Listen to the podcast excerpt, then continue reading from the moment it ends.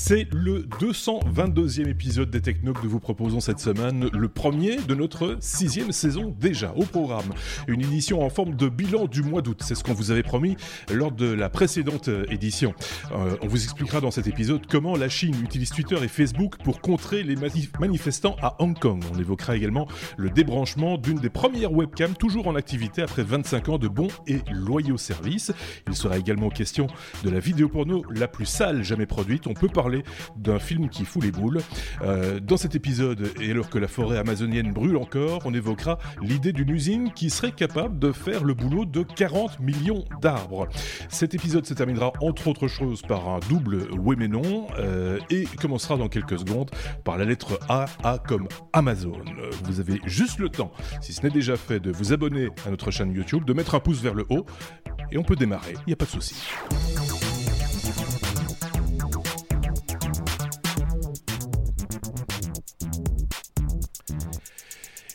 Et pour ce euh, tout nouvel épisode, cette euh, nouvelle rentrée, j'ai envie de dire, 222 épisodes, enfin c'est le 222e qu'on vous propose euh, cette semaine. Et pour parler de, de, tout ça, j'ai d'une part Aurélien qui nous a rejoint pour bien démarrer cette, cette saison, et d'autre part Bruno qui est là également. L'un est en France et celui-ci est au Luxembourg, et le, le quartier général si on peut dire, se trouve à Bruxelles. C'est donc, euh, une fois de plus, un podcast européen, hein, on va dire, euh, en tout cas euh, francophone. Vous allez bien tous les deux, Aurélien? Les vacances, ça s'est bien passé? Oui, pas de souci Très bien, très très bien. Très bien. Prêt à, prêt, à, affronter la saison 6 avec vous. Voilà. Euh, du côté de Bruno, euh, j'imagine tout va bien aussi. Hein. chaudement, chaudement. Bah, des vacances, on prendrait toute l'année, donc euh, voilà. oui, c'est ça, lui. L'été étant, étant la haute saison chez moi, donc bah, voilà on va, prendre des vacances quand on aura moins d'activité. C'est juste. Euh, juste pour, pour, le rappeler, hein, pour ceux qui ne le savent pas encore, euh, tu t'occupes de, commercialiser des, véhicules électriques de loisirs, on va dire ça comme ça. Hein, et, tu en loues également, et donc tu permets comme ça à des gens d'essayer, de s'essayer à, la mobilité électrique euh, dans les, belles rues de Luxembourg. C'est plutôt agréable. Donc si vous passez à Luxembourg, vous direz un petit bonjour à, à Bruno, il vous fera faire une balade en Segway. Euh, puisque c'est souvent en Segway, que ça, entre autres, que ça se, produit. Si vous le voulez bien, on va entamer notre abécédaire, je l'ai dit avec la lettre A. A comme Android, euh, alors que j'ai pas ma conduite sous les yeux. ça commence très fort. Euh, mais je sais que c'est Bruno qui, qui commence avec la lettre A comme Android, qui change de nomenclature. De quoi s'agit-il? Tout à fait. Donc on était habitué à avoir à chaque version d'Android une lettre, la lettre de l'alphabet hein, suivante, et à chaque fois, euh, Google euh, trouvait un, dessert euh, ou une sucrerie qui allait avec cette lettre-là. Donc là, ils ont changé d'arrêter ça. Bah, ils sont arrivés à la, lettre Q quand même. Donc voilà, je pense qu'ils arrivaient à la fin et ils sont enfin rendus compte que bon, c'était une bonne idée. C'était un peu anecdotique. C'était ce qu'on aimait, on aimait bien à chaque fois deviner ce qu'on a, ce qu'on allait avoir comme dessert hein, pour la prochaine version d'Android. Mais en même temps, ils arrivent à la fin de l'alphabet. Hein. Euh, bon, après, on peut dire, on, peut recommencer l'alphabet, mais bon, euh, avec d'autres noms. Mais ils se sont rendus compte quand même que les, noms de, de sucreries de dessert, c'est pas toujours très international. Mhm. Donc, euh, bah, ils sont passés maintenant à des chiffres comme un peu tout le monde, hein, ce qui est tout à fait logique. Donc là, la prochaine version ne sera pas Android Q, Q qui, la rumeur disait que ça serait Q comme quiche. Oui. Euh, oui. Pour un coup de dessert, il y a mieux. Hein. Il y a mieux, voilà, exactement. Donc là, ils ont dit, bah, on va, on va allez, on va revenir au chiffre, on va dire, allez, faisons un chiffre rond, on va dire, ça, ça sera la version Android 10. Bah, oui, pour être un peu de pair avec, avec, tous les autres. Euh, en même temps, ils ont, ils ont profité pour un petit peu refaire leur, euh, leur CI, leur euh, corporate identity, leur logo, parce qu'ils se sont aussi rendus compte que bah, jusqu'à présent, Android était sur, sur lettre verte, police verte, des caractères vertes et souvent comme on associait ça avec d'autres couleurs ça passait pas très bien. Donc là euh, voilà nouveau logo euh, nouvelle nomenclature pour euh, à peu près la même chose hein. donc on reste sur la continuité. C'est juste les apparences qui changent On parlera euh, à l'occasion d'ailleurs des évolutions hein, de, cette nouvelle version d'Android 10. Euh, on va pas euh, en faire l'étalage dans cet épisode-ci qui, je le rappelle, reprend un peu l'actualité du, mois d'août.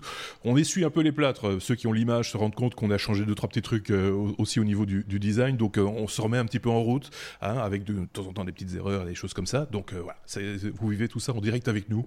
on fait ça de manière tout à fait normale. Est-ce qu'on en a fini avec la lettre A comme Amazon Bruno est-ce qu'on peut ah, passer à la suite Ah, comme Android, on peut passer maintenant à la suite. Oui, ah, comme Android. J'avais dit Amazon euh, Ah, bah zut alors. C'est parce qu'on a changé un truc. Ah, bon, voilà, c'était A comme Android. Ça aurait pu hein, être arrêté quoi. Euh, c'est comme euh, carbone, ça je l'ai évoqué dans le sommaire. Oui, il, est possible de remplacer les arbres par une usine, manifestement. en tout cas, c'est ce qu'on suppose, Aurélien. Oui, tout à fait. Bah, c'est une news qui est, qui est passée là au, mois d'août euh, d'une entreprise canadienne qui s'appelle euh, Carbon Engineering, mhm. euh, qui donc enfin c'est une société qui, qui, qui, qui, ça fait un petit bout de temps maintenant qui, qui sont implantés. ils ont notamment comme actionnaire Bill Gates et puis ils ont quand même levé 60 millions d'euros pour créer une usine qui ferait 12 hectares et qui aurait comme euh, particularité d'absorber du CO2, mhm. rôle euh, que, que, les arbres font très bien. Hein. Et euh, par an, ils estiment que ça absorberait la quantité de CO2 de 40 millions d'arbres. Pas mal, Alors, je, je, je, fais toujours attention à ces genres de news parce que ça, ça, ça annonce des chiffres très importants, mais il faut réellement savoir ce qu'il y a derrière. Mhm. Alors, pour j'ai fait quelques petites recherches. Il y a 41 milliards de tonnes de CO2 euh, rejetées par l'homme par an. 41 milliards. Mhm. Sur ces 41 milliards, il y en a 87% qui sont liés à la combustion euh, des, combustibles type euh, pétrole, charbon, gaz. Mhm. Il y en a 9% qui sont liés à la déforestation et à la, au changement d'utilisation des sols, et 4% qui sont liés à l'industrie. D'accord. Sur les 87% de, de, qui sont liés à la combustion des, du pétrole, du charbon, du gaz, euh, alors j'étais assez surpris. Il y en a 41% qui sont liés à la production d'électricité et de chaleur, mhm. et 22% liés au transport. Ok. Euh, donc ça fait quand même des, enfin, quand on regarde 22% de 41 milliards, enfin de 87% de 41 milliards, ça fait quand même déjà pas mal de tonnes. Ouais. Euh, alors ce qu'il faut savoir, c'est que euh, ces usines, euh, elles, n'absorberaient que quelques dizaines, voire centaines de tonnes de CO2 par an. Mmh. Euh, donc, je trouve ça très bien qu'il y ait des gens qui, cherchent à, limiter les quantités de CO2 émises et puis à limiter les méfaits de, ce CO2. Mais c'est vrai qu'on on peut se poser la question de se dire bon, bah, c'est peut-être une première usine d'un nombre important d'usines de ce type-là.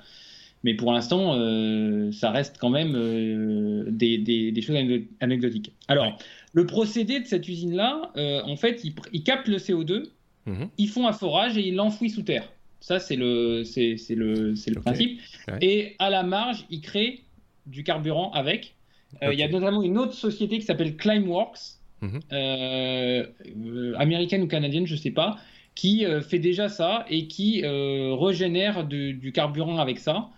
Euh, notamment pour les avions, euh, notamment ah pour les avions. Donc euh, donc voilà, c'est un beau projet, c'est une chose d'envergure. Il y a des gros investisseurs derrière, il y a beaucoup d'argent.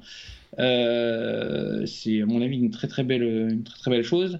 Maintenant, bon, ça reste à mon sens une quantité euh, absorbé de CO2 qui reste. Euh, ouais, À mon avis, il y, a beaucoup plus. Enfin, je sais pas combien il y a des millions d'arbres sur Terre, mais à mon avis, c'est beaucoup plus que 40 millions. Oui, c'est ça. Mais c'est le chiffre est impressionnant dans l'absolu. Tu dis 40 millions, c'est énorme, machin. Évidemment, il y a plus de 40 millions d'arbres euh, sur la planète, on nous espérait en tout cas. Encore, il en reste, hein, malgré tout. et donc voilà, c'est peut-être le début, c'est le début de quelque chose. C'est voilà, il faut quand même faut reconnaître que l'idée n'est pas mauvaise. il faut, faut, voir effectivement sur le long terme ce que ça va donner. Bruno avait un truc à rajouter. Moi, j'ai passé une autre news justement en août aussi à ce sujet-là. Mhm. dans, dans, le même esprit, c'est des arbres, enfin un arbre artificiel qui va remplacer des centaines, des milliers d'arbres, mais lui situé aux endroits stratégiques, donc dans sur des carrefours, là où il y a beaucoup de pollution, et euh, par un procédé de, de, photosynthèse de, dû à, des algues dans l'eau, ça allait transformer donc euh, directement le, CO2 en, en, oxygène et en énergie.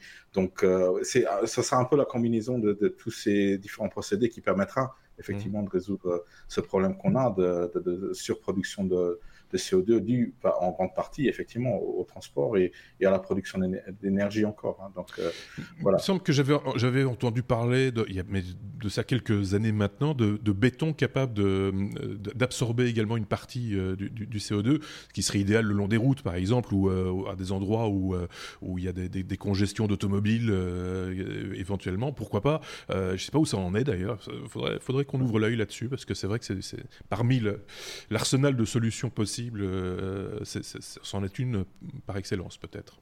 Bruno. Après, la solution ultime, c'est quand même de ne pas, de pas tuer les arbres. Hein. Voilà. Euh, l'autre solution aussi, c'est de ne pas polluer. voilà.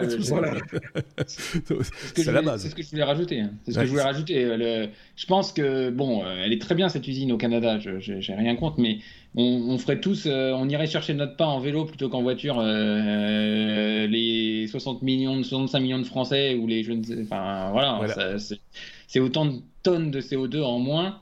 Oui, il y a, moyen déjà de limiter le, la production de CO2 de, manière assez, euh, assez drastique en, faisant des, simplement des solutions de bon sens, hein, euh, quelque part. Euh, c'est ça aussi.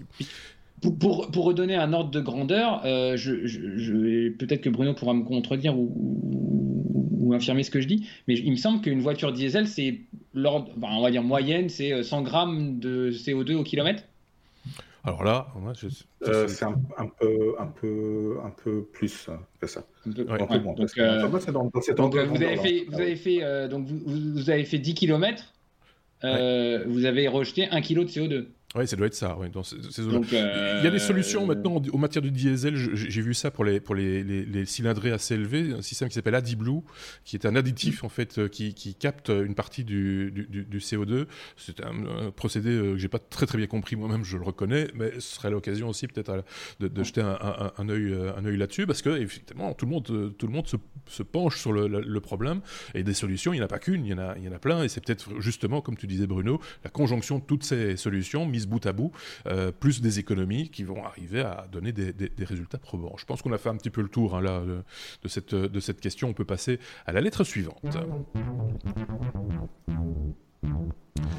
La Fog Cam. Fog Cam. Euh, c'est une des plus vieilles euh, webcams qu'on connaisse sur le web. 25 ans d'âge, si je ne dis pas de, bêtises, Bruno. C'est ça. Bah, elle est considérée comme étant la webcam la plus ancienne Mhm. encore en activité, donc à San Francisco, euh, a été mise en place par deux, à l'époque, à deux étudiants à l'université de San Francisco euh, en 1994, 94.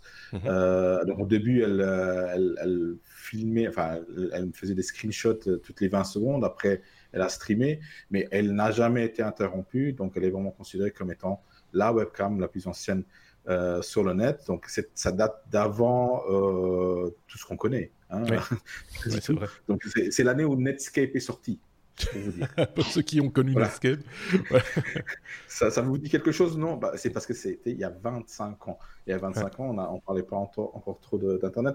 C'est euh, l'année avant la sortie de Toy Story, le film, pour vous dire. ça va vous parler peut-être mieux. Euh, oui, peut-être.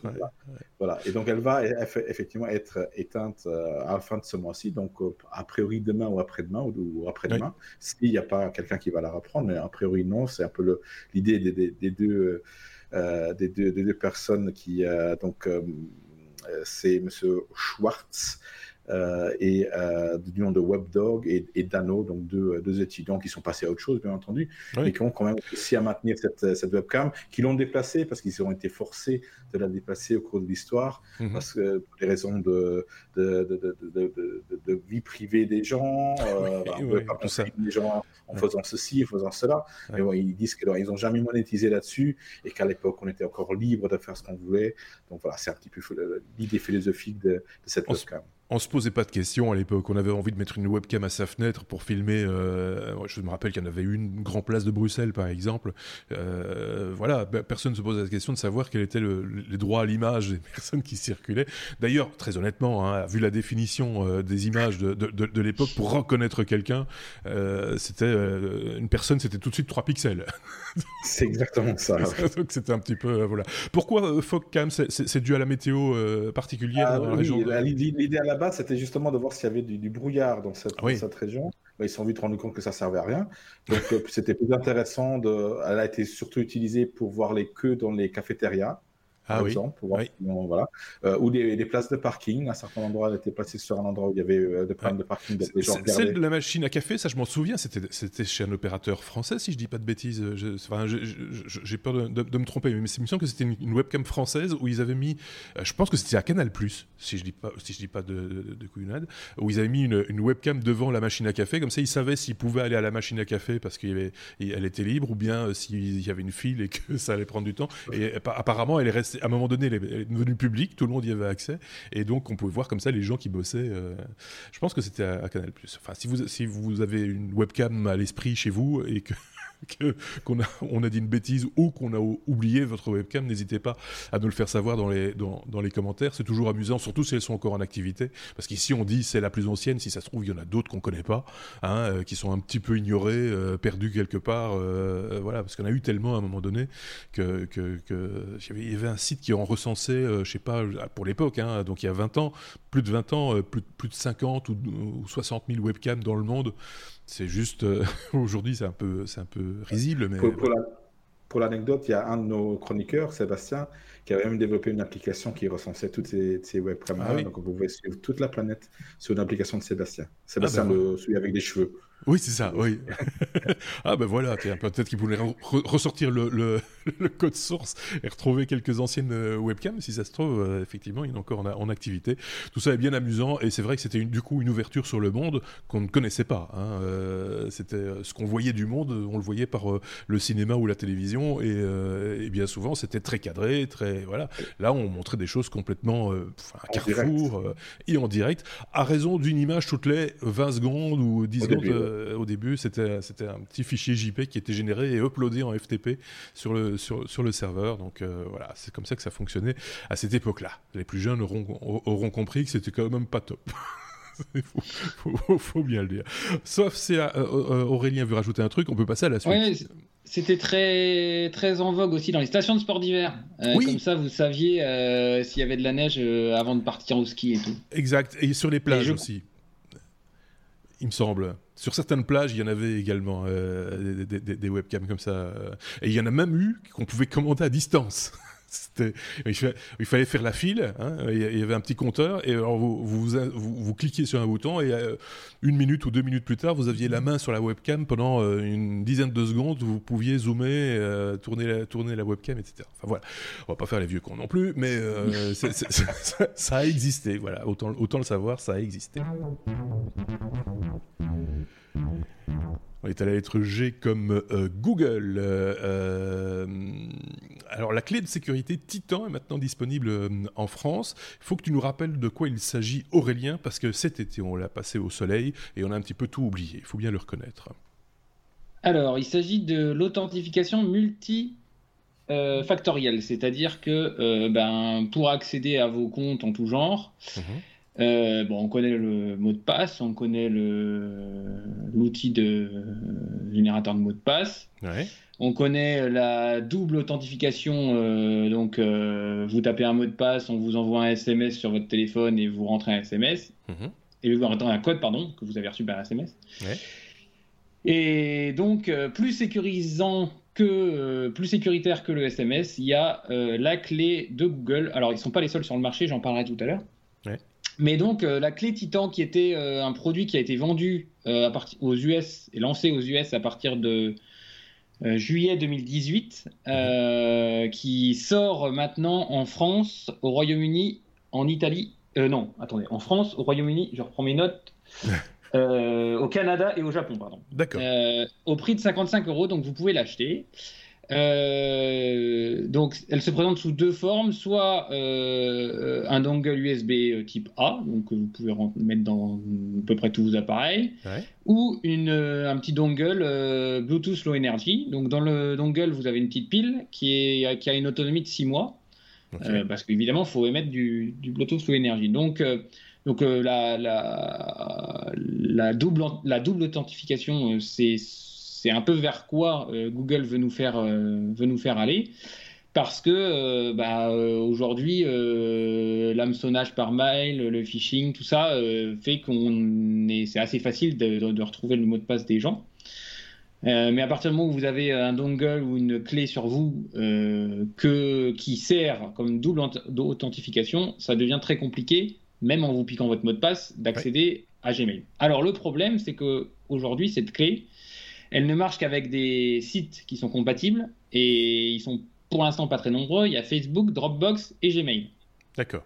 Donc ça limite un petit peu, la chose. Par contre, cette clé est universelle, c'est-à-dire que euh, elle, elle, elle, va, elle va aussi bien vous servir à vous loguer euh, sur votre euh, ordinateur fixe sur votre laptop, sur votre euh, smartphone, enfin sur tout. En fait, c'est typiquement quelque chose que vous avez euh, sur vos clés et qui vous permet de vous loguer à tout, à tout, sur tous vos appareils. C'est ça. donc Google disait que, enfin dit qu'il y a moins de 10% aujourd'hui des gens qui ont une double authentification. Moi, je suis le premier à ne pas en avoir hein, mmh. sur, sur, sur, sur, sur Gmail. Euh, et, ça, ça, deviendrait la norme dans les, dans les prochaines années, cette double authentification. Alors, ils ont eu des petits problèmes au début euh, quand ils ont lancé le produit aux US, euh, parce qu'il y avait une faille, il y a une faille de sécurité qui a été trouvée. comme toute, enfin, j'allais dire comme tout, comme, tout dispositif, hein, mhm. mais ça restait quand même relativement difficile parce que Bon, déjà, euh, il fallait que celui qui vous attaque, il soit euh, dans le rayon du BLE au moment où, euh, au moment où vous loguez. Il faut être, faut, faut, être dans la zone où le BLE émet. Et deuxièmement, il faut qu'il arrive à, à hacker le petit dongle en même temps que vous, vous, vous activez le bouton. Donc, Ouais, la fenêtre de tir, elle est très, très, très. La fenêtre, de tir, est vraiment très, très délicate. Et il, il, recommandait même que si vous avez une, clé de première génération, faites-le tout seul dans une. Voilà, vous faites pas, vous loguez pas dans le métro. Euh, voilà. Oui. On évite les fous. Le risque Est, très faible. Donc, enfin, voilà. Euh, aujourd'hui, c'est donc, comme je le disais, c'est pas les, comme je le disais, pardon, c'était pas les seuls euh, sur le marché. Aujourd'hui, il y a, y a, UBK de la marque Ubico qui, qui fait un peu, un peu la même chose. Hein. C'est une clé de la même façon qui sert à se loguer. Mmh. Euh, qui est toujours dans ces ordres de prix là, une cinquantaine d'euros à, peu près. Mhm. Euh, moi, je trouve que c'est une bonne chose. Euh, je, je, je, je, pense que bon, moi, ça m'embête de, de, devoir faire 50 codes avant de, avant de lire mes mails, mais malheureusement, je pense qu'on est, on sera plus ou moins obligé de, à terme d'avoir des, des, systèmes de plus en plus sécurisés et sécuritaires si c'est un premier pas vers, euh, vers une facilité, parce que ça peut devenir une facilité aussi. Moi, je me rappelle d'une époque où on a commencé euh, en entreprise à créer ce qu'on appelle des profils errants, c'est-à-dire que tu te déplaces euh, dans n'importe quel bureau, tu te mets devant n'importe quel terminal et tu as ton bureau qui s'affiche moyennant une carte magnétique ou un code et des choses comme ça. Si, si on va par là, pourquoi pas? Ça peut effectivement être, être relativement efficace. Si c'est un truc en plus pour essayer de nous vendre un bout de plastique, voilà, ça c'est un autre problème quoi. Euh, c'est, c'est, Moi, j'ai un petit peu peur de ça, parce qu'on essaye de nous créer un petit produit commercial, parce que t'imagines le nombre de comptes euh, actifs, hein, mm. on va parler des comptes actifs euh, Google, si tout le monde achète un petit bitonio comme ça, en tout cas parmi tous ceux qui sont actifs, ils vont s'en mettre plein les fouilles, hein, mm, mm. parce qu'en en, termes de... Je pense qu'ils font quand même une marge substantielle sur ce petit, ce, petit truc. Hein. Oui, oui, À mon avis, vu l'échelle à laquelle ils produisent, euh, la marge est très très confortable. Oui, c'est ça. Bon, alors c'est un petit bout de plastique de rien du tout, vous me direz, mais euh, vu la quantité, euh, Hein, c'est de nouveau, on, va parler encore de pollution, etc. On ne va pas, on va pas tartiner de l'écologie ici, mais, mais voilà, s'il y a moyen de s'en passer d'une manière ou d'une autre, ou alors d'avoir quelque chose qui qu'on va garder longtemps, quoi, qu'on va pas jeter à la poubelle à un moment donné parce que ça sera, sera cassé. Enfin, là, l'idée, c'est quand même de le garder un bout de temps, j'imagine. Donc euh, voilà, on, à voir, euh, à garder à l'œil, j'ai envie de dire, euh, voir ce qui va se passer dans les, les mois, les années qui viennent avec ce genre d'outils. Pourquoi pas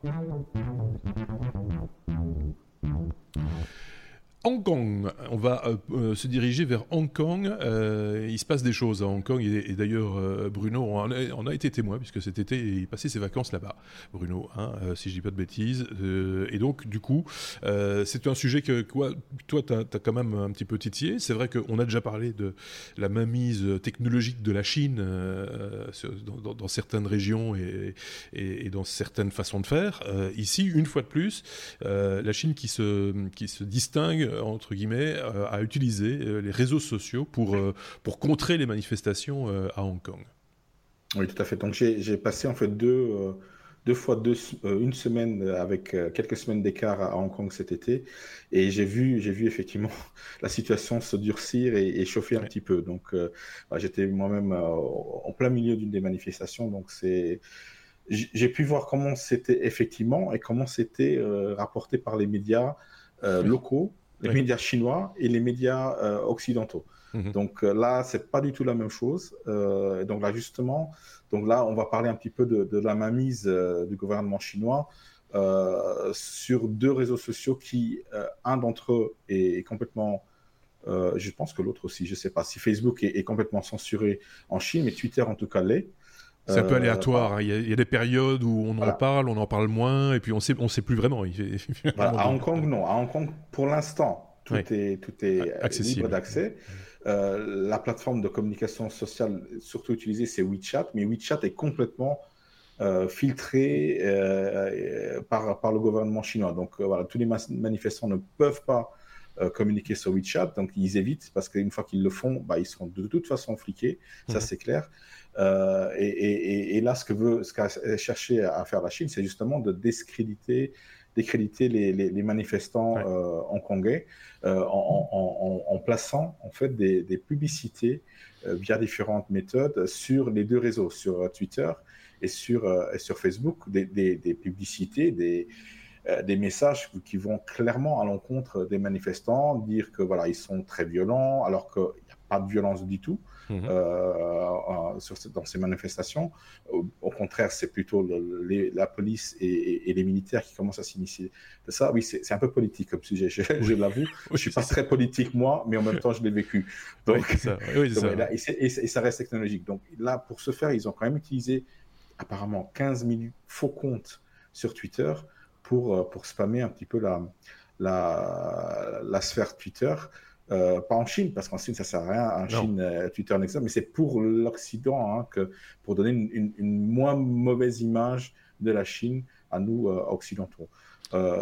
Twitter a décidé de bannir tous ces, tous ces comptes et d'effacer de, les, les, publicités. Facebook, non. Par contre, Facebook se dit, bah, c'est des pépettes, hein, on va les prendre, ça vient de la Chine ou pas. Euh, ça, on s'en fout. C'est de la publicité, ça rapporte des pépettes. Donc euh, voilà, c'est, on peut manipuler comme ça euh, les réseaux sociaux, donner un avis différent peut-être de la réalité. Après, un point de vue reste un point de vue, je, vous mm. l'accorde. mais ayant été en plein milieu de ces, ces, manifestations et, de ce qui tourne autour, ayant discuté beaucoup avec des manifestants et, des Chinois et des Hongkongais et des étrangers à Hong Kong, je, vois qu'effectivement, j'ai vu qu'effectivement, bah, on donne une toute autre vue, ou la Chine veut donner une toute autre vue de ce qui se passe effectivement à Hong Kong.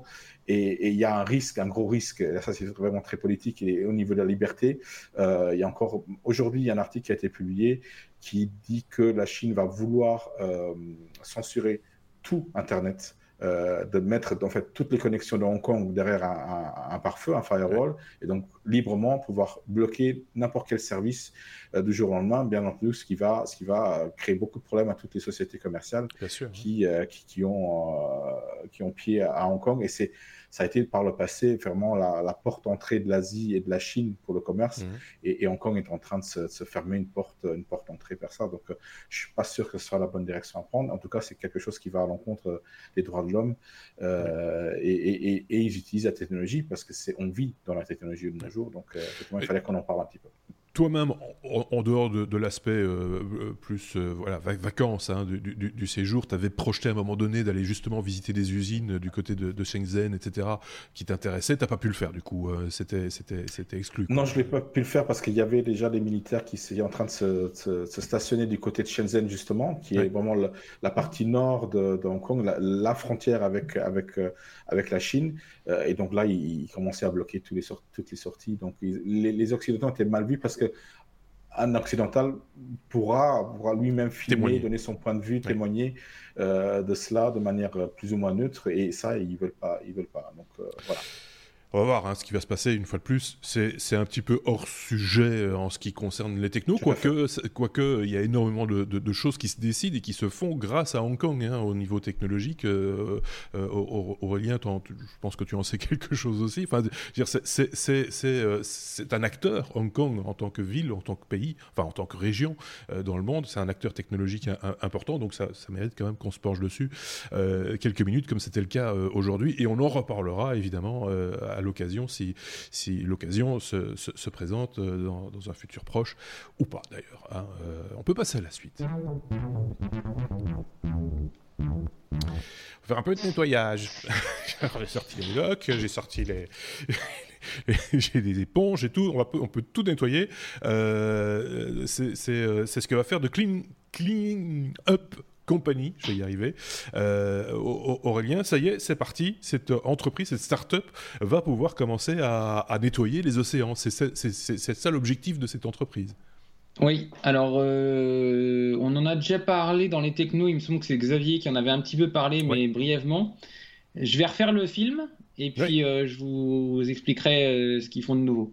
En fait, en, 2010, il y a un petit néerlandais qui est âgé de 16 ans à l'époque, Boyan Slat, c'est pas un jugement de euh, valeur. Hein. Quand tu dis petit néerlandais, c'est parce qu'il était jeune, quoi. C'est pas. Oui, oui, Il avait 16 ans. Voilà, voilà c'est ça. Et donc, il faisait du, du snorking, du tuba euh, en Grèce, euh, peut-être pendant ses vacances, je sais pas. Et il fait un, constat assez, assez fou. Il se dit, bah, il y a plus de plastique à regarder avec mon tuba que de poissons à voir. il se dit, mais est-ce que je peux faire quelque chose pour ça? Et donc, il commence à s'intéresser à ça euh, dans ses études. Et il se dit, bah, euh, il y a euh, des milliers de tonnes de plastique qui, qui, sont à la surface des océans. comment on peut faire pour nettoyer tout ça? Mhm. Donc, il étudie la chose, il se rend compte qu'il y a des courants, bah, dans les océans, il y a des courants, que ces courants, ben, ils emmènent les, les, les, déchets plastiques tous au même endroit. Euh, enfin dans des endroits, dans plusieurs endroits, mais il les regroupe en tous les cas. Ces courants regroupent les déchets plastiques. Euh, et il y en a un qui est assez connu euh, entre Hawaï et la Californie. Il y a l'océan plastique du Pacifique Nord. C'est comme ça qu'ils l'appellent. On parle même bah, on parle même d'un sixième continent hein, de, de, surface. C'est incroyable, quoi. Et donc il se dit bah moi je vais je vais je vais faire euh, je vais essayer de euh, dépolluer euh, cet océan de plastique. Je vais essayer de les, les récupérer et de les traiter. Donc il commence alors je fais l'histoire rapidement. Il fonde une boîte en 2013 dans lequel il met 340 dollars au capital, ce qui ce qui quand même pour les milliers de tonnes voilà. Et il fait une, une, preuve de concept. Alors, me demandez pas comment était la preuve de concept parce que je vois pas bien, moi, à part euh, un simulateur dans une baignoire, je vois pas trop comment il pouvait faire. Mais bref, en 2014, euh, il arrive à lever 2 millions d'euros en crowdfunding. Mhm. Euh, pour commencer à cartographier les océans de plastique et voir comment il peut faire pour bah, passer de sa preuve de concept à quelque chose de plus industriel. Et il fait une levée de fonds en 2017 avec donc sa, boîte The Cleanup Company de 21,7 millions d'euros. Donc là, ça commence à. Ça commence à être sérieux, ouais, mhm.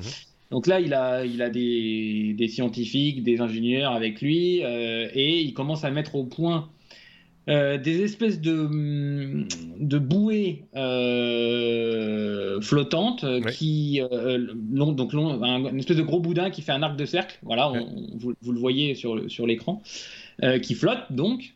Et ce boudin il est porté par le vent et il y a une sorte de donc ça il fait un arc de cercle et vous avez derrière un parachute qui est dans l'eau mhm. qui vise à freiner ce ce, ce flotteur Mhm. Euh, et à récupérer, euh, en tous les cas, à piéger les déchets plastiques. Donc en fait, il se sert, si je te coupe deux secondes et si je comprends bien l'histoire, il se sert de, des mêmes facteurs qui regroupent euh, ces plastiques en, mer pour finalement les, piéger, quoi. C'est un peu ça l'idée. Oui, alors en fait, bon, je ne je, je, suis pas un expert de, ce principe-là, mais il se sert à la fois des courants et du vent. C'est ça. Euh, le vent, le, voilà, les courants poussent les plastiques, le vent pousse son, sa barrière là, et il est obligé de freiner avec un parachute sous l'eau. Voilà, c'est ce que j'ai retenu. Grosso modo, c'est ça. il, euh, alors, ils ont fait pas mal de tests. Ils ont fait un, ils appellent système 001. Ça devait être le premier, on va dire, euh, prototype grandeur nature à échelle 1, qui a eu en début d'année là quelques petits soucis puisqu'ils ont eu des toute une zone euh, du, du, du,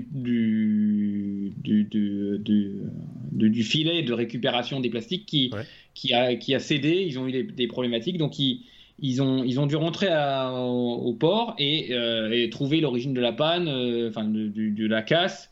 Mhm. Et là, donc c'est au mois d'août, là, ça y est, ils, sont, ils ont réparé, ils ont mis quelque chose de plus solide au niveau du parachute, puisqu'il y avait eu aussi une casse à ce niveau-là, et c'est reparti. Et son objectif, c'est de récupérer 50 tonnes par an euh, de plastique dans, ses, dans ses filets et de les remonter et d'aller les traiter à un endroit.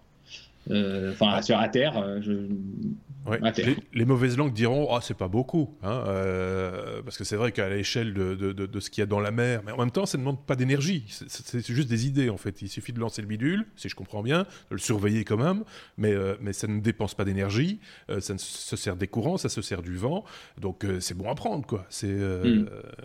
en théorie.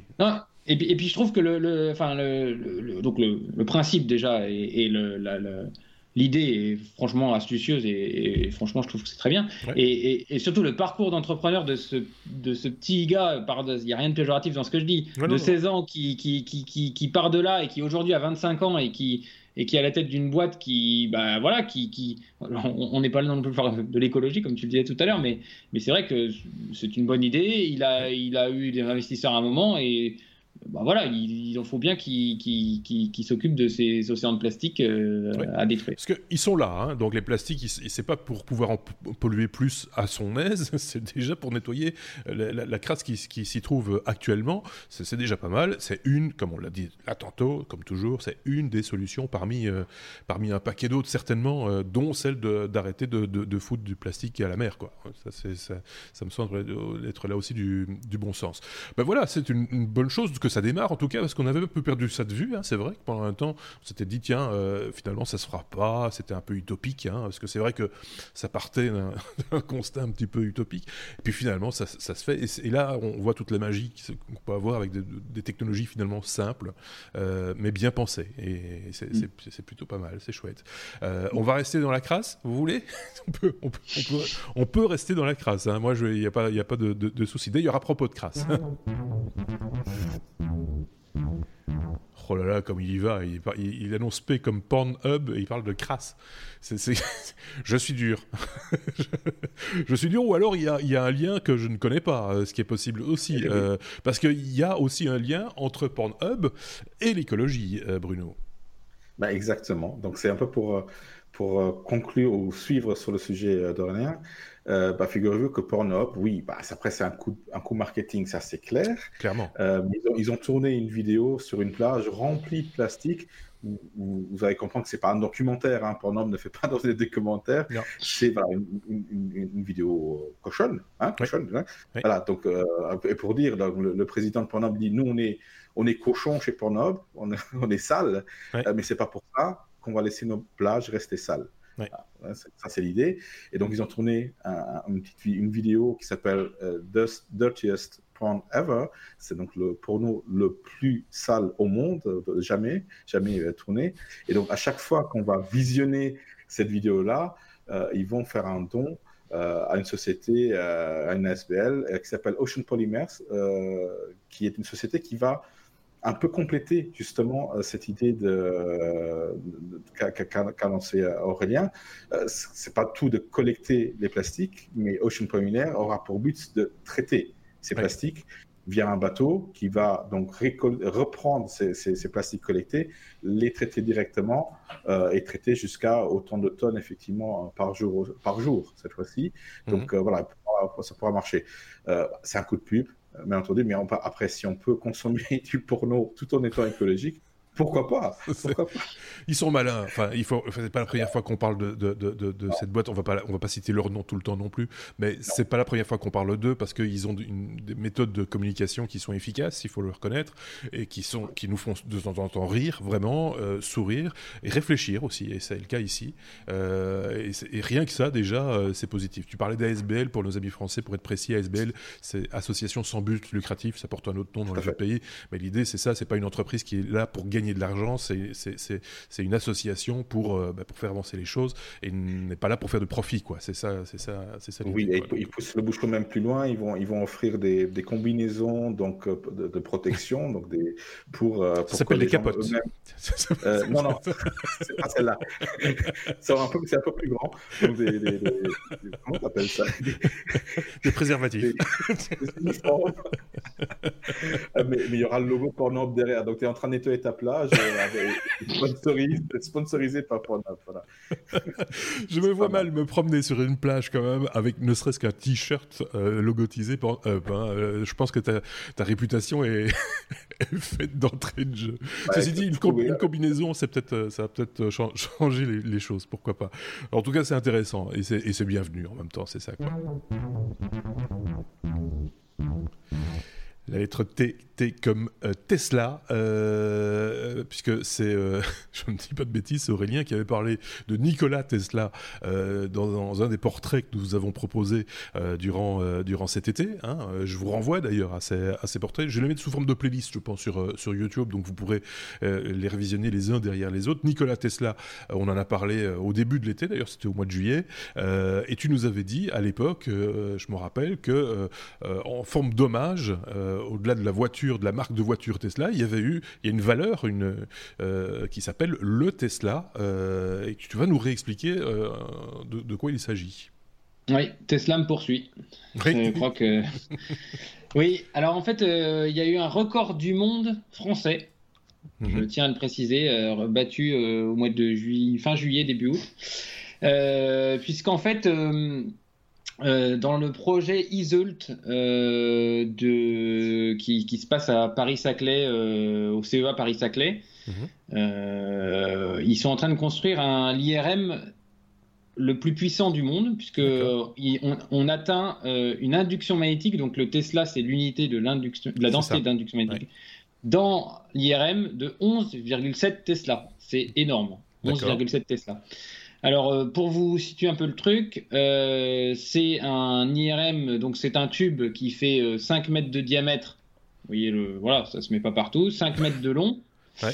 Et il y a un trou au milieu de 90 cm de diamètre pour faire passer un corps humain dedans. Alors, c'est le principe d'un IRM. Hein. on met, on met quelqu'un sur un lit, puis le lit, il avance dans ce truc-là, et on peut obtenir des, images, voilà, des tissus. Image, imagerie euh, de résonance magnétique, hein, IRM. Alors, euh, par où je commence? 11,7 euh, Tesla, pourquoi? Parce que, en fait, ce niveau d'induction, quand on l'atteint, on peut avoir des, des, finesses dans l'image la, que ce soit euh, des finesses euh, dans, la, dans, la, la, connaissance des tissus en 2D et en 3D, et de la finesse temporelle aussi, euh, plus le niveau d'induction est élevé. Donc on va avoir des, des images d'une très très grande qualité et qui, vont, qui vont permettre de diagnostiquer les maladies neurodégénératives. C'est pour, pour, ça que ce projet-là se fait. Alors techniquement, techniquement, parce que c'est un peu pour ça qu'on est là. C'est un petit IRM qui fait quand même 132 tonnes. Donc je parle que de l'IRM, parce qu'à côté, il doit y avoir encore des armoires qui doivent peser quelques kilos. Et euh, pour, pour arriver à 11,7 Tesla, alors les articles parlent d'aimants, mais à mon avis, c'est des électroaimants, parce qu'il y a des aimants à 11,7 Tesla, ça n'existe pas. Mhm. Et donc, un électroaimant, ce n'est qu'une bobine. Hein, euh, et donc, pour atteindre ce niveau d'induction-là, il faut envoyer beaucoup, beaucoup, beaucoup de courant. On parle de 1500 ampères, ce qui est quand même euh, pas neutre. Non. Euh, et donc, euh, quand on veut envoyer beaucoup de courant dans un, dans, dans, un fil électrique, il y a un problème, c'est que généralement il chauffe. Mhm. Donc, on, ce qu'ils ont fait là, euh, c'est qu'ils utilisent donc des fils, c'est pas du cuivre, hein, c'est des matériaux beaucoup plus nobles, mhm. et ils mettent toute cette bobine dans 7000 litres d'hélium, et l'hélium, ils descendent à moins 271 degrés. Ok. On continue. Et donc là, à, à, à cette à cette température-là, le passage du courant dans les fils bah, se fait sans résistance. Hein, c'est la, supra, la supraconductivité. Voilà, on, on, parle de supraconducteur. Et donc, du coup, on est capable, dans ces conditions-là, de faire passer énormément de courant euh, sans perte ohmique, donc sans résistance, et donc de générer ce, ce champ magnétique très fort, et qui va générer une induction au niveau du patient très fort. Alors comment ça marche euh, l'IRM si, si je devais euh, résumer un petit peu les choses? Euh, En fait, on soumet le corps à une induction magnétique. Donc toutes, toutes les molécules de votre corps, ben, si vous êtes dans comme moi là actuellement, tous les moments magnétiques de vos cellules, ben, ils sont c'est désordonné. Hein. il y en a une à droite, une à gauche. Mhm. Quand on mhm. soumet un champ magnétique, tout le monde se réaligne. Et puis là-dessus, on vient rajouter une petite composante à haute fréquence au niveau de l'induction magnétique qui va faire que bah, les, les, tissus d'une cellule vont pas réagir à, cette, euh, à, cette, à ce champ euh, alternatif de la même façon que les tissus d'à côté. Et donc, du coup, bah, la différence de réaction de ces deux tissus différents, va, on va le capter et c'est ça qui va faire l'image. Voilà. Donc, euh, c'est pour les maladies dégénératives. C'est euh, donc les gens de General Electric à Belfort euh, qui ont travaillé sur ce, sur, sur ce, sur ce dispositif-là parce que, enfin, ils, expliquent dans l'article que euh, ça a pris quand même deux ans de développement tout ça. Et puis que bah, descendre 7000 litres d'hélium à moins 271, envoyer du courant pour graduellement de 0 à 1500 ampères, voilà, ça se fait pas comme ça du jour au lendemain. Et puis il y, y, a des processus de sécurité qui sont quand même extrêmement complexes. Euh, et, donc là, bah, aujourd'hui, voilà, ils ont réussi cette prouesse-là. Euh, il y a, à mon avis, énormément de dispositifs de sécurité, de redondance dans ce, dans ce système-là. Ils n'ont plus que le lien à installer et ils peuvent euh, commencer à, faire des recherches là-dessus. Ceci étant dit, pour avoir passé plusieurs fois des IRM, il y a quand même un truc qui pourrait améliorer, mais je sais que c'est techniquement très compliqué, c'est le bruit de cette machine. Ce bruit est infernal parce que, évidemment, à chaque. Euh, alors, je ne sais pas exactement pour, pour quelle raison ça vibre et ça, ça fait un tel bruit. On vous met un casque hein, sur les oreilles euh, pour, euh, pour. Mais déjà, même avec le casque de chantier, entre guillemets, qu'on vous met sur les oreilles, vous l'entendez quand même, vous sentez les vibrations. C'est déjà, si on passe un IRM, c'est qu'on n'est pas très très bien, mais en plus de ça, ce bruit est angoissant au possible.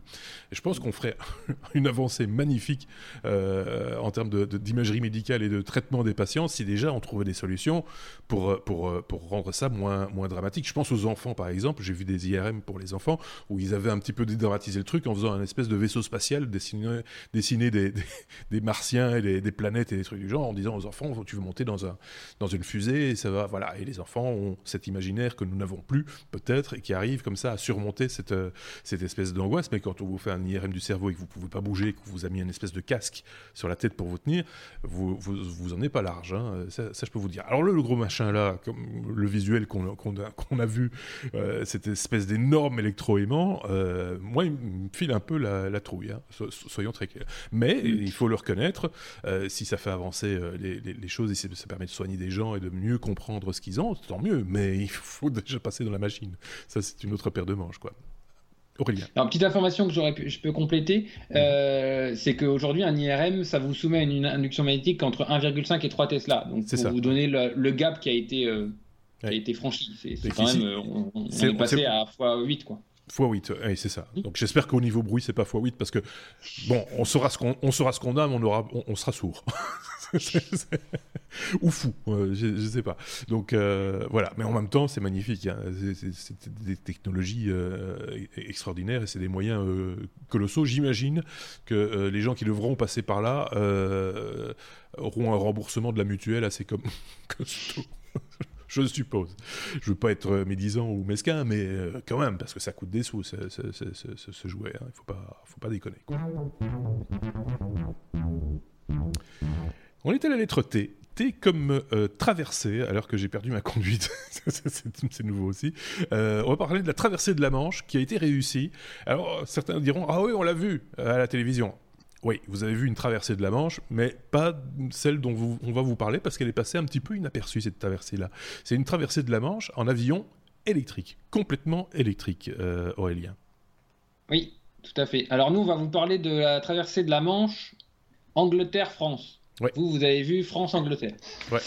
on va y revenir après. Donc en fait, c'est Airbus avec son projet IFAN, euh, donc d'avion complètement électrique. Alors, euh, on parle d'avion, mais euh, ça fait 6,70 m de long par 9,50 m de large. Donc, mhm. c'est un petit avion biplace hein, qui fait 600 kg, hein, c'est moins lourd qu'une voiture. Et qui a une vitesse, alors, qui a une vitesse, donc qui a, franchi Lead, Calais, mhm. en donc 70 km en 40 minutes. Mhm. C'est pas non plus, ça, ne, vole qu'à 160 km/h euh, en vitesse de croisière et un peu plus de 200 en vitesse max. Pas mal quand même. Donc mhm. c'est pas mal, mais un avion de ligne va beaucoup plus vite. Oui.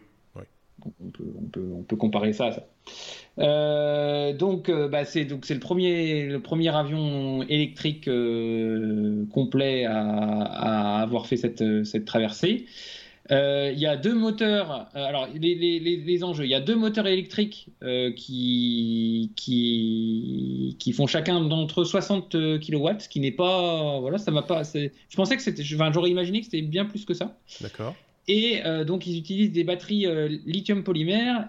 29 cellules batteries lithium polymère. Alors, un des enjeux techniques et technologiques de ce truc-là, c'est qu'ils avaient vent contraire.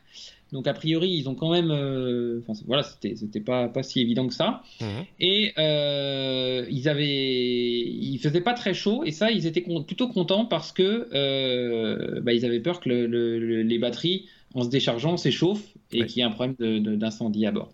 Alors Bon, c'est une première et c'est très bien, mais Airbus veut aller plus loin et faire vraiment des vrais avions pour transporter des vrais gens en masse électrique. Alors peut-être pas sur des longs courriers, hein, parce que je pense qu'il va y avoir encore un problème de stockage d'énergie. Mais, euh, mais, mais, mais, voilà, en tous les cas, ils travaillent sur le sujet. Euh, ils, ont, ils ont plusieurs prototypes. Ils en ont fait voler un avec un hélicoptère au-dessus, mais ils ont fait voler un qui a fait la traversée complète. Mhm.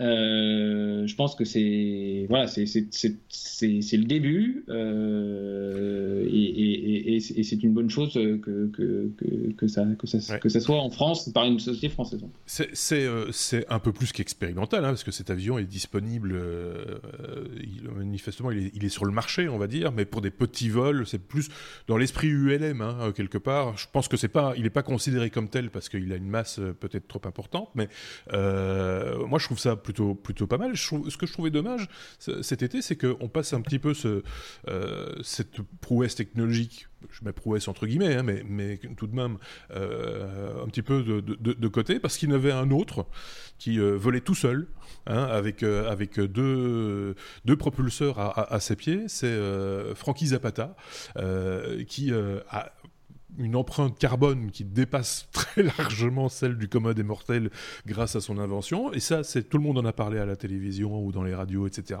Euh, et, bon, qu'on en parle, c'est une chose, mais qu'on ne mette pas en évidence aussi le fait qu'il y a moyen de faire le même parcours en, ne, polluant pas la planète, ou en tout cas pas, pas directement, hein, on va dire. Euh, bah, je trouvais ça un petit peu, un petit peu dommage, quoi. Euh, c'est, Francky Zapata étant français aussi par ailleurs, c'est un conflit franco-français. C'est vrai. mais euh, voilà, c'est. Euh, je sais pas ce que tu en penses, mais euh, voilà. Alors pour, pour, euh, pour, compléter les choses, après, enfin le, d'après l'article qui, qui, est mis en lien, la traversée ne coûterait que 2 euros en électricité. C'est magnifique quoi je pense que EasyJet peut aller se rhabiller euh, assez vite. c'est ça. Parce que, le vol low cost, ils ont gagné. Hein. Oui, c'est ça. Et, et, puis l'autre Francky Zapata, je ne sais pas combien de, litres de, de, euh, carburant. Plusieurs dizaines, ouais. Ouais, c'est plusieurs dizaines de litres de carburant avec, euh, avec une pollution. Euh, voilà, ce sont des choses totalement différentes, hein, soyons, très clairs, mais c'était juste pour dire qu'il y avait un petit conflit euh, dans, dans, la présentation des actualités à un moment, à un moment donné. Donc c'est juste ça qui est un petit, peu, un petit peu dommage. Mais voilà, ça mérite d'exister, cet avion électrique. Il y en aura certainement d'autres, hein, soyons clairs, encore des expérimentations et, et, et c'est bien que ça aille dans ce sens-là aussi parce que voilà, c'est dans l'ordre des choses. On est déjà à la lettre euh, W, euh, pas encore comme oui mais non, qui conclut euh, traditionnellement nos épisodes, vous le savez. Wearable, c'est un patch dont il est question ici, un patch frontal, alors pas un patch informatique hein, qu'il faut installer sur un ordinateur, non, non, c'est un patch, quoi, un truc qui se colle, frontal, qui permet, paraît-il, d'augmenter de 20% nos capacités de mémorisation. Bruno, est-ce possible? Est-ce que tu, te souviens de ce sujet? Est-ce que tu t'en souviens de ce sujet? Euh, oui, j'ai pas, j'ai pas utilisé le patch pour, mais je m'en souviens. non, c'est, le rêve de, tout être humain, c'est de pouvoir apprendre quelque chose plus efficacement. Hein, les étudiants, ceux qui apprennent des langues, etc. Donc, si on peut trouver moyen d'améliorer euh, la capacité de nos neurones à, stocker de l'information, mhm. pourquoi pas? Donc, le patch, ce patch 6 le, promet. Euh, donc, euh, une entreprise américaine du nom de Hum, qui vient de présenter ce wearable, donc un, objet qu'on dont, on utilise pour, on s'habille avec, un wear, on, l'utilise, c'est un wearable, donc qui, qui qu'on colle sur le front, euh, et, qui va émettre un, champ magnétique, euh, effectivement, pour euh, stimuler les connexions entre les neurones. Donc, apparemment, ils promettent une amélioration de 20% pour une utilisation de 15 minutes et l'apprentissage, l'apprentissage boosté va durer 90 minutes au total. Donc on pourra l'utiliser il conseille de ne pas l'utiliser trop souvent, donc deux fois par jour maximum. Mhm. C'est un patch réutilisable, donc avec des petites batteries, qui va émettre donc, cette, euh, cette, euh, ce, flux euh, magnétique, donc régénéré par, par l'électricité. à voir si ça marche. Ça sera commercialisé début d'année prochaine, déjà. Mhm. donc moi, j'ai hâte de l'essayer premier patch sera, sera, envoyé février 2020. Donc, moi, je, suis en train d'apprendre une nouvelle langue, donc j'aimerais bien que ça aille plus vite. donc, je, vais le tester pour vous. Ce sera euh, probablement lors d'un hors-série euh, si j'arrive à mettre, la main dessus. Mais, mais, pourquoi pas? Donc, si on peut utiliser la technologie pour stimuler le corps, que ça soit vraiment efficace, on va voir. Hein. Moi, je trouve que le nom de l'entreprise est bien trouvé, hein, parce que j'ai envie de faire Hum. HU2M, hein, c'est le nom de, de, l'entreprise qui a créé ce patch. Je, moi, j'ai toujours trouvé ça un petit peu ésotérique, ces, ces, bidules-là. Euh, tu vois, genre, genre, de truc avec ça, vous allez apprendre plus vite. Je demande à voir. Euh, clairement, il y a, y a quand même 30 ans de recherche derrière. Hein, oui, mais on a, on a dit la même chose avec les questions d'isolation sensorielle. Rappelez-vous, euh, on, vous a baigné dans un, dans un bain d'eau de, de, saturée en sel pour flotter euh, pour ne plus avoir de, contact. Enfin voilà, et, et là, on allait apprendre les langues beaucoup plus vite, etc on n'en a pas fait des tonnes non plus. Hein. Je veux dire, euh, c'est même si l'instant est peut-être agréable, je dis pas le contraire. Euh, c'est voilà, sinon tout le monde y passerait. Dans les écoles, tu aurais des baignoires, quoi. C'est voilà. je, je, je, je, vois mal les, les, les, jeunes gens aller à, l'unif et, arriver en, en cours euh, se coller un truc sur le front pour pour apprendre plus. Enfin, je sais pas. Qui sait Qui sait Je suis je suis dubitatif. C'est déjà quelque part un petit oui mais non, hein, ton truc. C'était déjà un petit oui mais non. C'est à W, mais voilà déjà deux, déjà deux oui mais non à suivre. Oui, oui, Rebel. Rebel, Rebel,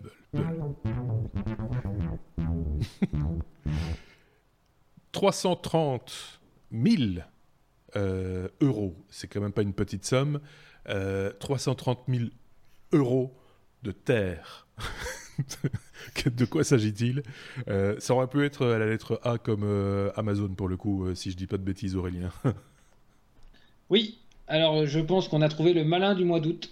C'est un petit jeune espagnol de 22 ans. Et il a eu une bonne idée. Il s'est dit, ben, de toute façon, euh, Amazon, vu le nombre de retours qu'ils ont, ben, ils contrôlent pas tout. Ben, moi, je vais m'en servir. Donc, euh, le petit malin, il commande des trucs sur Amazon. Quand il reçoit le colis, eh ben, il le pose sur la balance. Il note scrupuleusement le poids. Il déballe de la manière la plus soigneuse possible. Mhm.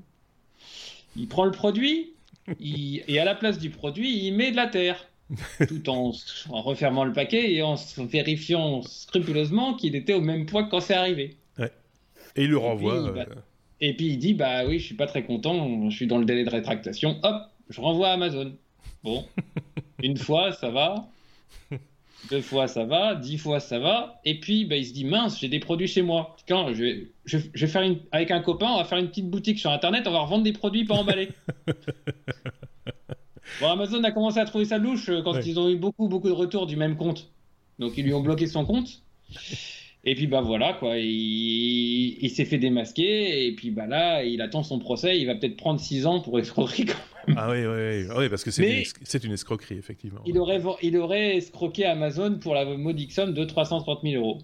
Oh alors, euh, bah, alors bon, euh, bon euh, après, est-ce qu'Amazon, enfin Amazon fait des fait des contrôles, je pense aléatoires sur sur, le, sur les retours, mais c'est vrai qu'il doit y avoir un nombre de retours qui doit être quand même assez conséquent. Et bon, sais pas comment il est gère. Mais voilà, on a trouvé ce petit malin euh, du mois d'août euh, qui. qui, a un gros trou dans son jardin maintenant. Oui. bah, oui, fameux, enfin, ça dépend de, ce qu'il avait acheté.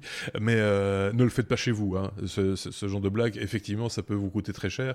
parce que c'est vrai qu'il y a des, des... Alors, pas que chez Amazon, mais dans, les ventes en ligne de manière générale, on voit ça énormément avec des vendeurs de, vêtements, hein, euh, où il y a énormément, les, gens en abusent puisque le retour est, souvent gratuit, si je dis pas de bêtises. Et donc les gens qui prennent, ah bah, je sais pas quelle est vraiment ma taille, je vais, en prendre trois et, je renverrai les deux qui vont pas, quoi. Et donc, euh, c'est euh, à un moment donné, je me demande effectivement aussi comment sont gérés ces retours, parce que c'est quand même un, trafic qui se fait du coup d'envoi, de, de, retour, etc. De nouveau, une un petit côté écologique derrière qui est quand même pas super top. Euh, mais alors en plus de ça, si on renvoie de la terre, c'est euh, voilà quoi, c'est quand même un petit peu particulier. Mais c'est pas le seul oui mais non euh, de la de la de la de la de l'épisode 222.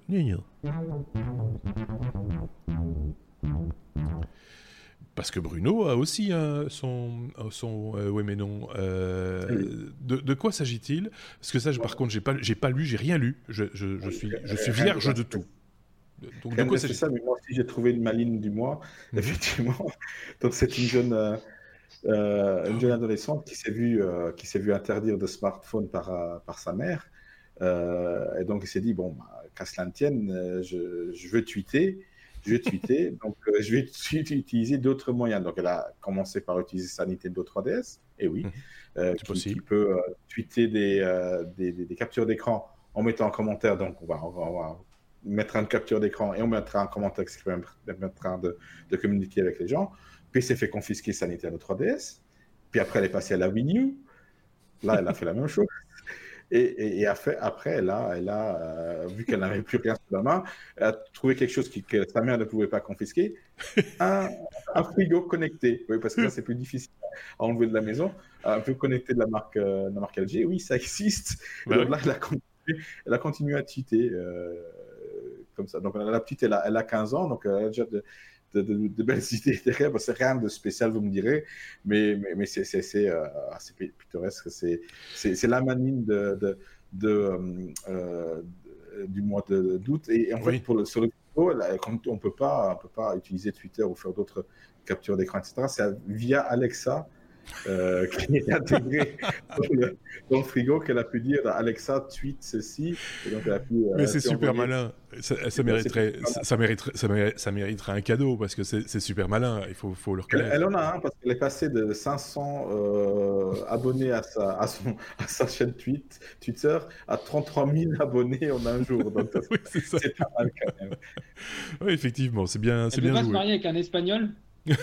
Vous reste avec un espagnol. Je pense qu'ils sont en couple depuis, oui, oui. non, mais c'est juste magnifique parce qu'on on a tous rigolé quand on. Parce que le frigo connecté, c'est quand même le truc, il faut bien le reconnaître, depuis. Euh, je pense que c'est depuis qu'AEG l'avait proposé il y a déjà 20 euh, ans, euh, sur le papier en tout cas, que ça, ça, a fait mûrir plein, plein d'idées, comme par exemple dans la, série Silicon Valley où, où un des protagonistes utilisait ou se servait des, je pense, du frigo pour miner des bitcoins ou un, truc dans ce genre-là. Enfin, je ne sais plus très bien de quoi il s'agissait. Donc ça, ça, ça, ça alimente évidemment l'imaginaire des gens. Et, parce que finalement, le frigo est un ordinateur comme un autre. C'est con ce que je viens de dire, mais c'est une réalité dans ce cas-ci. Euh, on pourrait dire la même chose avec certains fours connectés qu'on a maintenant et des choses comme ça. Donc euh, voilà. On a tellement d'objets connectés qu'on on, s'y perd. On finit par s'y perdre, effectivement. Euh, on a fait le tour de la question, hein, les amis. Le premier épisode de cette saison 6 des Technos, ben voilà, il, est fait, il est dans la boîte. il mesure à peu près 64 minutes, 65 minutes. Et on a fait ça avec Aurélien d'un côté et avec Bruno de l'autre. C'était un véritable plaisir. on va réajuster hein, deux, trois petits trucs hein, pour, la, pour la semaine prochaine parce que voilà, c'est pas tout neuf évidemment, mais il y a toujours des petites modifications qu'on s'amuse à faire en début de saison et qui ont besoin d'être un petit peu, un petit, des petits réglages. Donc si vous avez noté des petits soucis, des problèmes de son, des choses comme ça, veuillez nous excuser. On fera mieux la, fois prochaine sans aucune euh, difficulté. Je cherche encore quelques boutons, si vous voulez bien. Merci en tout cas, Aurélien. Merci, euh, Bruno. Et on se dit à très bientôt. Salut.